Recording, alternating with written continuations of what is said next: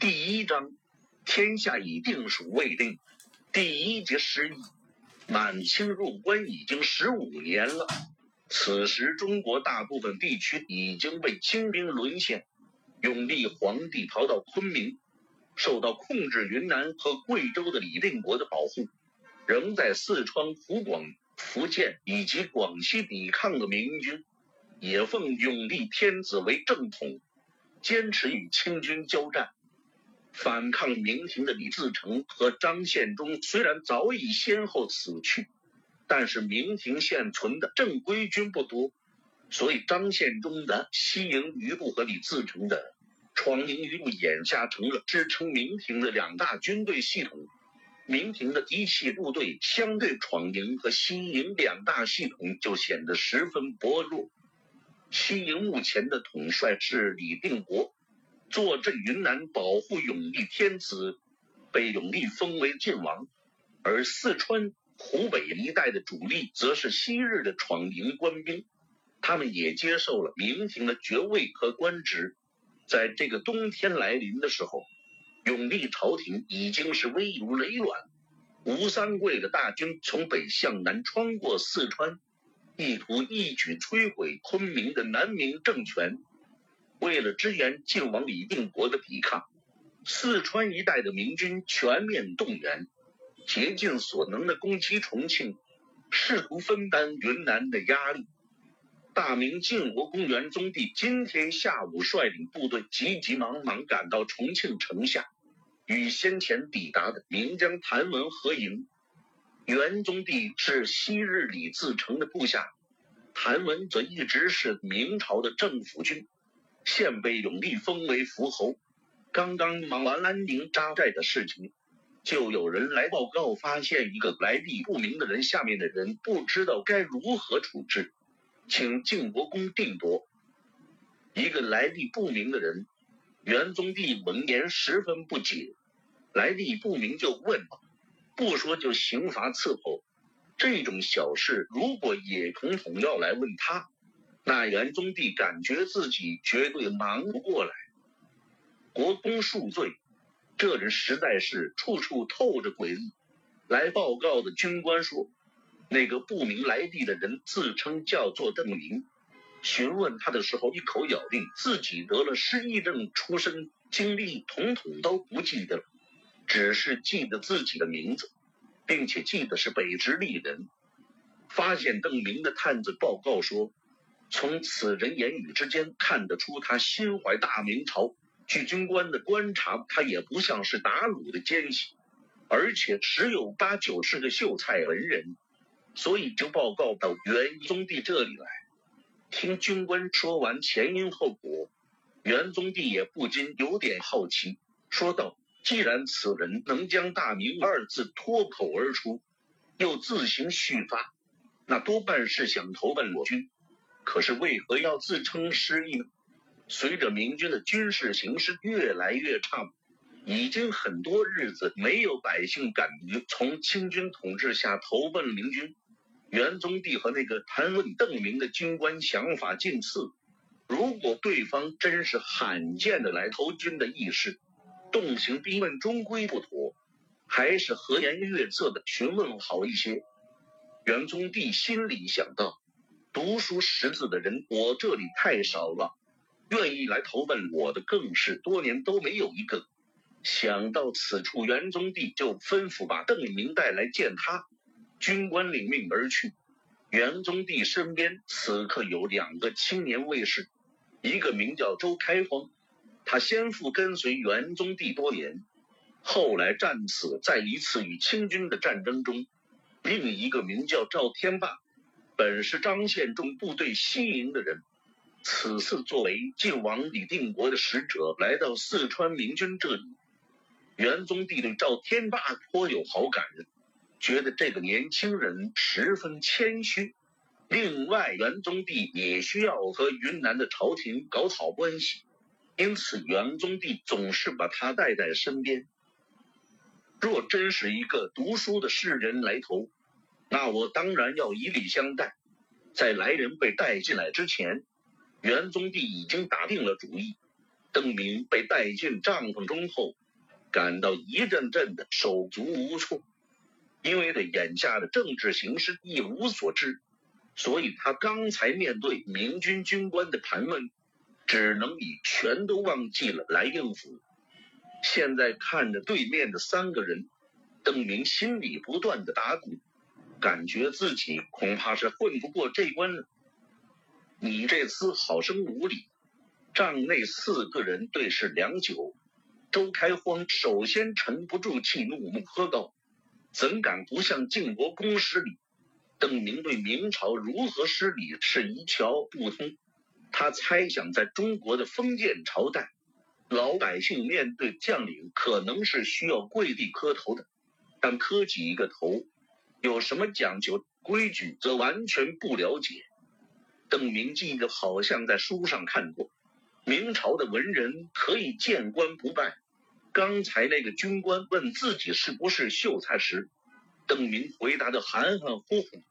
现在索性一桩到底，希望能够蒙混过去，就对着元宗第一个长揖道地，见过国公大人。周开荒和赵天霸同时皱眉，这个礼行的不伦不类，而且邓明也没有报上任何自称。不过元宗帝显得十分大度，似乎完全没有感到邓明的狂妄，反倒笑着说道：“邓先生，请坐。”邓明环顾了一下帐内，走到距离比较近的一张椅子上坐下。谢谢，哦，谢谢国公大人。周开荒不由得握紧双拳，只待元宗帝一声令下。就把这个傲慢无礼的狂徒拖出营外暴打。不过看上去元宗帝今天的心情似乎是前所未见的好，对邓明种种无礼依旧视而不见，和颜悦色的和邓明攀谈起来。果然如那个军官所说，只要涉及到出身、父母、家族，邓明就一概以失意相对。元宗帝并不深究。而是话锋一转，今日本宫奉朝廷明令讨伐重庆贼寇，邓先生可有良策教我？朝廷明令，邓明脸上掩饰不住茫然之色。想不到清廷顺治年间在四川地界里能遇见明军，这件事就够让他稀奇的了。怎么明廷还在继续发布命令？他不敢深究对方的底细。只是在心里嘀咕着，他们所说的朝廷多半是指用力的朝廷吧？不知道这个朝廷还能维持几年？应该是命不久矣。是吴贼举兵犯阙，晋王要本宫取得重庆，以断吴贼退路。周开荒确认元宗帝今天的心情确实是前所未见的好。居然开始给这个来历不明的人讲述军情。去年，西营旧部孙可望投降清廷，清廷从孙可望口中获悉了云贵详情后，就决定总攻云南，派投降清廷的吴三桂作为大军的统帅，兵出汉中，越过重庆，直逼云贵。同时，湖广。江西的清军也在洪承畴的带领下西进支援吴三桂，赵天霸正是为此而来。他乔装打扮赶到巴东，联络这里坚持抵抗的钱大顺军，让他们设法截断长江航运，阻止清廷通过长江为吴三桂运输粮草。但这个目标很不容易实现。清廷从南直隶。江西等地征集了大量船只，每支运粮船队都有重兵保护。弱小的四川明军水师虽然有主场之力，但很难彻底切断航运。于是，明军将领认为有效的办法就是攻取重庆，毕竟只有重庆港才能容纳得下这么多船只，而且也有足够大的仓库和良好的道路。七月。明军就尝试过一次攻击重庆，但是已经走到遵义的吴三桂闻讯回师，击退了明军。听说吴三桂上个月又通过遵义进攻云南后，川鄂明军就再次大举动员，打算再次强攻重庆。元宗帝谭文是此番进攻重庆的先锋，李来亨、刘体纯、郝瑶琪等人也正在赶来重庆的路上。听元宗帝讲了一会儿，邓明对当前的形势稍微有了些了解。他想到了对方口中的吴贼，可能就是吴三桂，因为这个家伙实在太有名了。不过另一个反复提到的晋王。邓明听得有些糊涂，吴贼吴三桂。邓明是看着说出这个名字以后，发现对面的人表情正常，便知道自己没有猜错。随后他猛然想起大名鼎鼎的李定国，虽然他对明史不太清楚，但还是知道这位大英雄是明朝朝廷最后的保卫者。难道李定国的爵位是晋王？邓明暗想，明军的前景并不看好。此番明军的大规模军事行动多半会惨遭失败。历史上正是吴三桂的进攻灭亡了永历朝廷。他为了试试自己的猜测，就违心的迎合元宗帝道：“李靖王神武，定能大败吴贼。”邓先生所言极是，元宗帝哈哈大笑。他对邓明的回答似乎比较满意。邓明见自己猜测准确，没有露出马脚，言语又得到对方欢心，也是喜出望外，全然没有注意到元宗帝左右的周开荒和赵天霸都是微微皱眉。一个来历不明的草民。居然敢在称呼亲王的时候，在他的爵位前加上姓氏。再攀谈了几句后，元宗帝突然和颜悦色的问道：“邓先生想必还没有吃饭吧？”这是当然的。邓明已经挨饿两天了。今天下午，他一直企图自学成才，分辨可食用蘑菇，不幸没有成功，或者说他还没有饿到敢去吃那些蘑菇。来人，请邓先生去后帐用饭。大明靖国公元宗帝高声唤来卫兵，不等邓明道歉，元宗帝瞄了一眼邓明身上那稀奇古怪的衣服，追加了一句：“先生用饭前不妨先沐浴。”邓明出了元宗帝的大营，对自己能够蒙混过关不胜庆幸。早前被明军军官问得张口结舌的时候。邓明就担心自己性命不保，如果对方用粗的话，自己是绝对扛不住的。即使邓明把自己来自数百年后的真实情况统统招出来，对方还是会认为自己胡言乱语，说不定当成个清廷的奸细拷打致死。这个时候，果然还是读书人吃香啊！死里逃生的喜悦让邓林感到一阵阵的眩晕，跟着卫士去洗澡、吃饭的时候，还忍不住在心里琢磨着：幸好我灵机一动，庄书生、庄秀才，明朝的人尊师重道，他们见我说话文绉绉的，又见官不磕头，多半以为我是个秀才吧。而且，谁说古人不讲卫生？这不也把洗澡和吃饭看得一样重要吗？想不到还安排木偶沐浴。邓明离开后，周开荒和赵天霸一起把目光投向了元宗帝，后者收敛起笑容，抚须沉吟。这样的无力匡图，作为元宗帝的亲卫，周开荒在等待了一会儿后，终于开口询问道：“国公为何不予以严惩？”桀骜不驯，不顾上下尊卑，对晋王本宫无礼，理应拖出去乱棍打死。元宗帝沉声说道。周开荒和赵天霸都默不作声，从他们俩的表情上显示出，元宗帝说的当然没错，但今天为什么对陌生人如此宽容，却十分不解。如果是其他的人，当然。虽然来人已经不在帐中，但元宗帝却依旧用的敬称。但这个邓邓先生，我觉得他可能是宗室。宗室。周开荒惊讶的高叫一声。赵天霸虽然能沉得住气，但是脸上也难掩惊异之色。自从建鲁入寇，大明的宗室子弟大多隐姓埋名，兵荒马乱的，更没有人敢于到处瞎跑。所以，我们遇到一个宗室子弟几乎是不可能的。元宗帝说出了周开封和赵天霸此时心中的怀疑。他同样也有类似的不解。不过，你们二人谁识得他身上的衣服是什么布料？周开封承认不认识。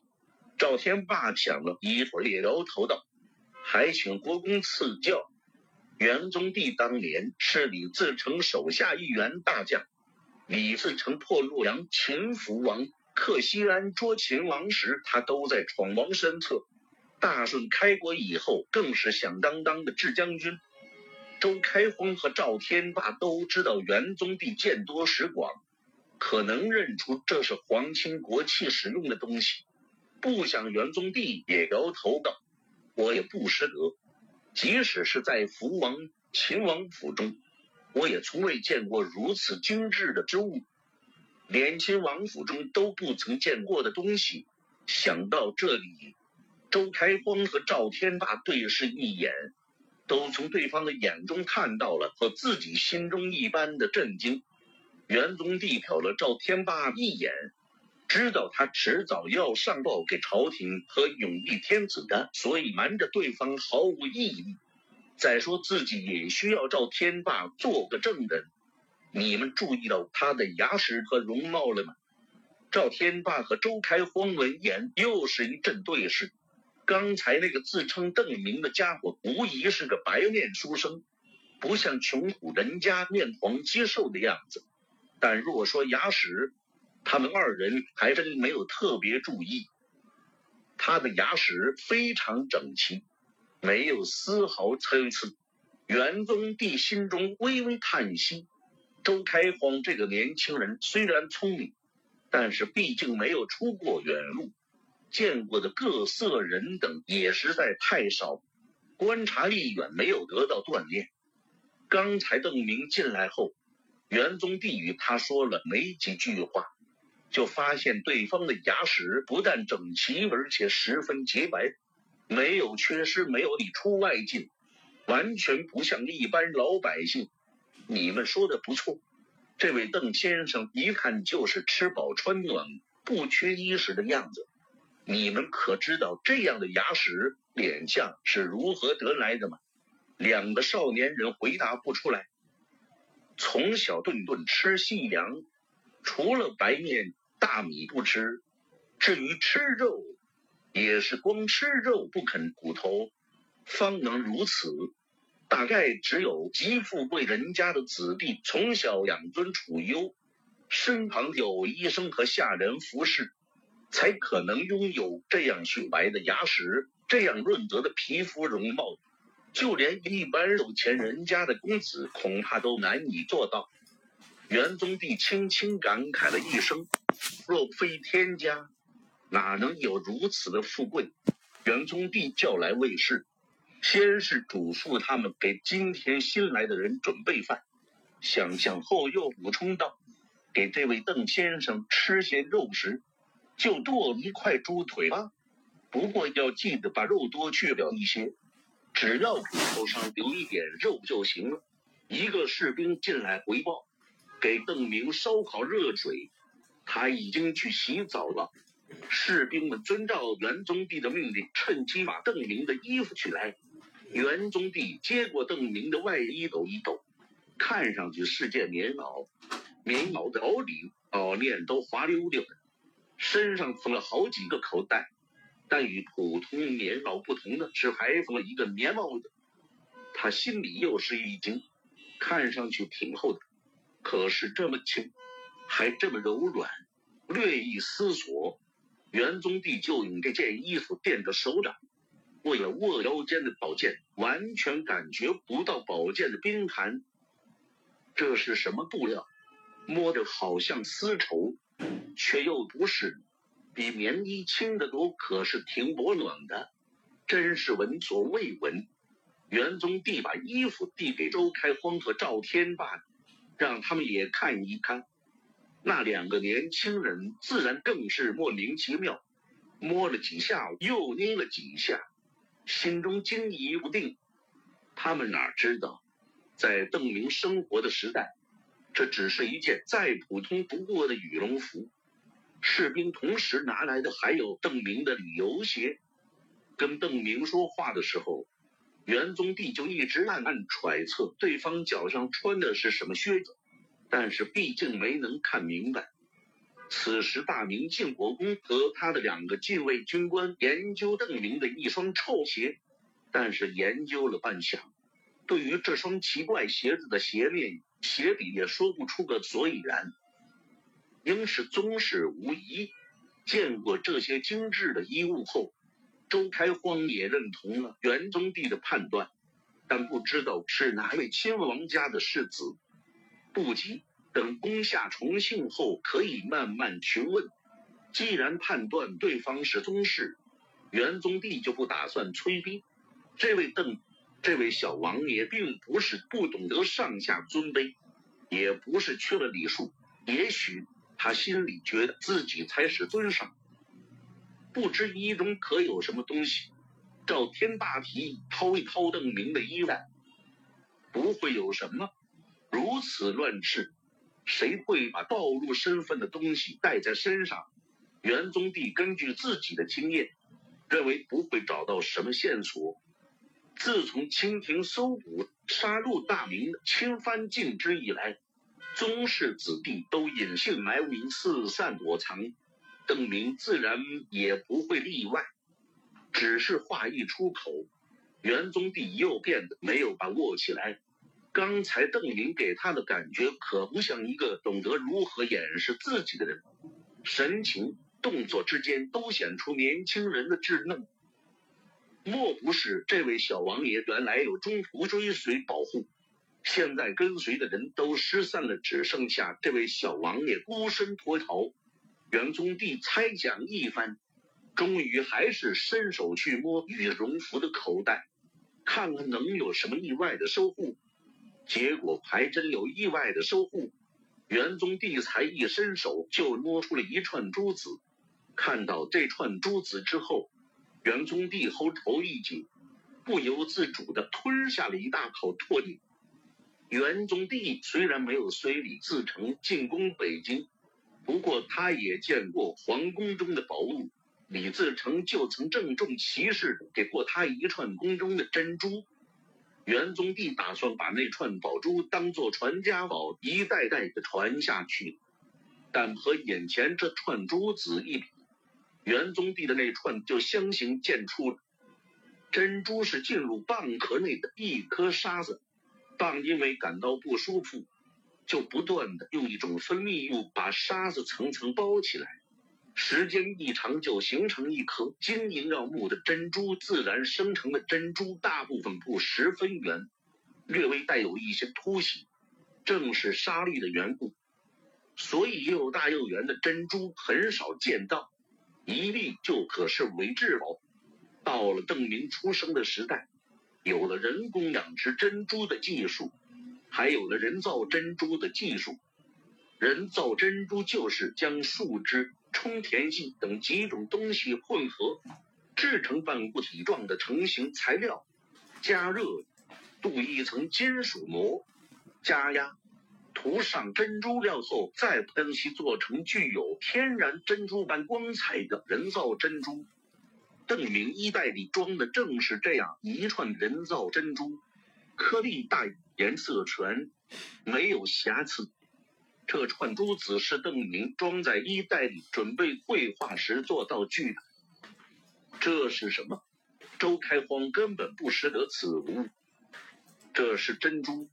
元宗帝喃喃说道：“这就是珍珠。”周开荒十分兴奋，大惊小怪的凑过去，我可得好好看看。原来珍珠可以漂亮到这般地步。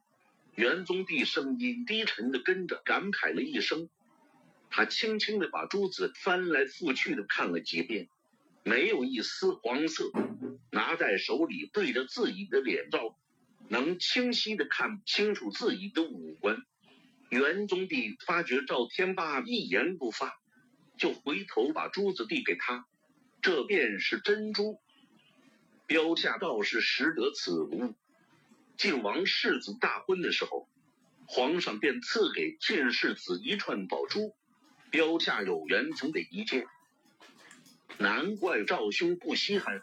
周开荒一听当今天子的赐物，想当然的接茬道：“定要比这珠子光彩百倍。”其实赵天霸家里也有一串珠子，他父亲是西营的旧将。